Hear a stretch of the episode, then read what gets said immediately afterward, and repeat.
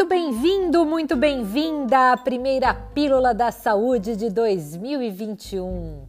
Que ano aguardado esse! Quanta gente te esperou e quanta expectativa nós temos em você 2021. É claro que todo ano que inicia, a gente começa com todo o gás, renovando as nossas projeções e principalmente já querendo colocar em prática as resoluções de ano novo. Dentre elas, claro, sempre está na lista das prioridades o emagrecimento. Alguns com muita pressa para emagrecer aquele peso que foi adquirido durante todo o ano que passou. Ali você chafurdando na Carbolândia e agora se dá conta do quantos dígitos aumentaram nesse período de festividades, não é mesmo? E aí, claro, todo aquele indivíduo que tem pressa para perder peso acaba normalmente encontrando um belo de um atalho para a frustração.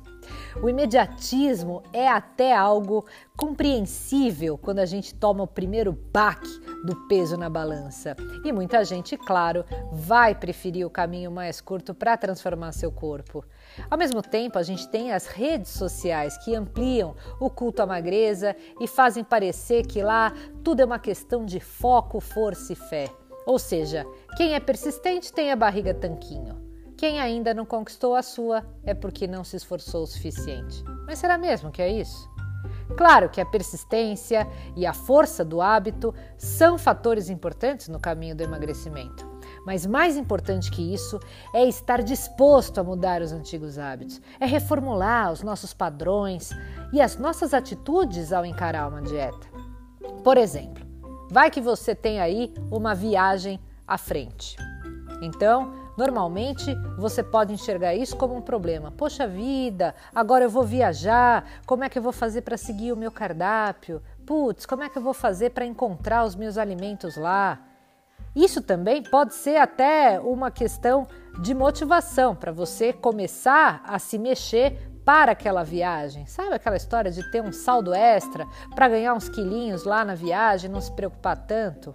Acontece que uma vez que a pessoa sai da linha, às vezes ela tem dificuldade no momento em que engorda um pouquinho de voltar para a dieta depois dessa viagem, dessa situação. E aí a motivação cai, a disciplina vai embora e mais uma tentativa de emagrecer que não dá certo. No meio do caminho de um emagrecimento, é claro que a gente vai ter recaída. A gente erra, surgem situações inesperadas, tem aniversário, tem festa, tem aquela pessoa querida que te oferece comida, tem jantar, tem happy hour. E é normal, isso vai acontecer. Não tem como evitar. O mundo, na verdade, não sabe que você está em dieta. E não tem como se adaptar a você porque você está em dieta. Pelo contrário, é você que precisa se adequar ao mundo estando em dieta. Você e a sua nova alimentação é que precisam se adaptar ao mundo e a todas as variáveis que tem nele. O importante é você melhorar a cada dia. Então não pense que a partir de amanhã ou de uma consulta lá com teu nutri, você vai ser uma nova pessoa.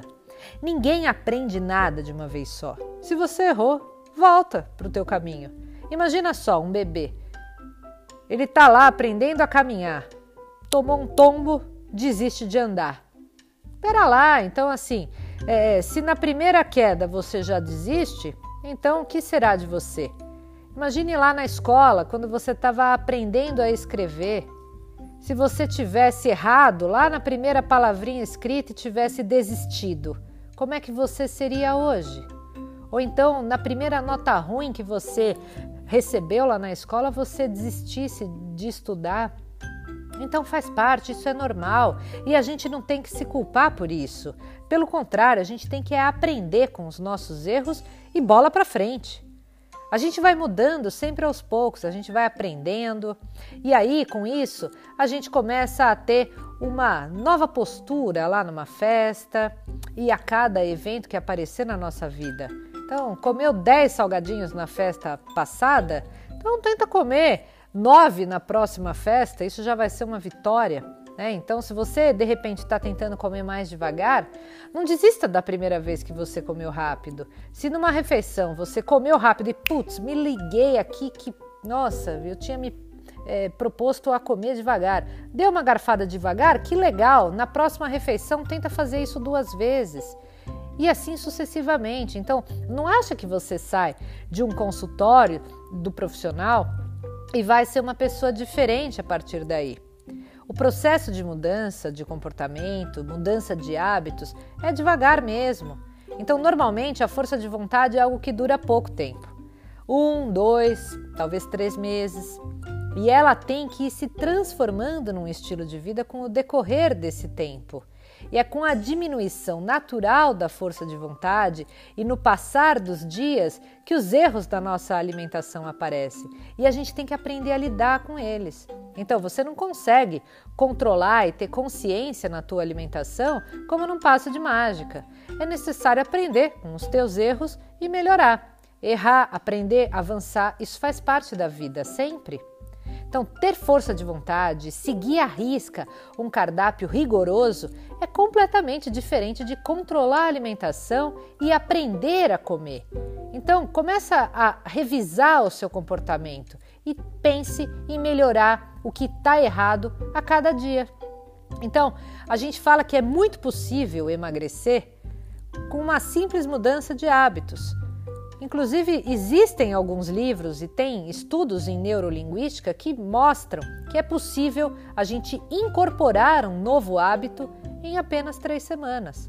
Eu mesma sempre indico aquele paciente que ainda tem aquele hábito de adoçar o seu café, de que retire o adoçante ou o açúcar e durante 21 dias siga essa prática porque são 21 dias necessários para que a gente dessensibilize as nossas papilas gustativas e passe a receber então um novo paladar.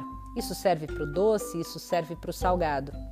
Então, o que eu costumo, assim, de primeira mão, orientar é beba mais água, procure menos bebidas doces. Então, evite os sucos, evite os refrigerantes.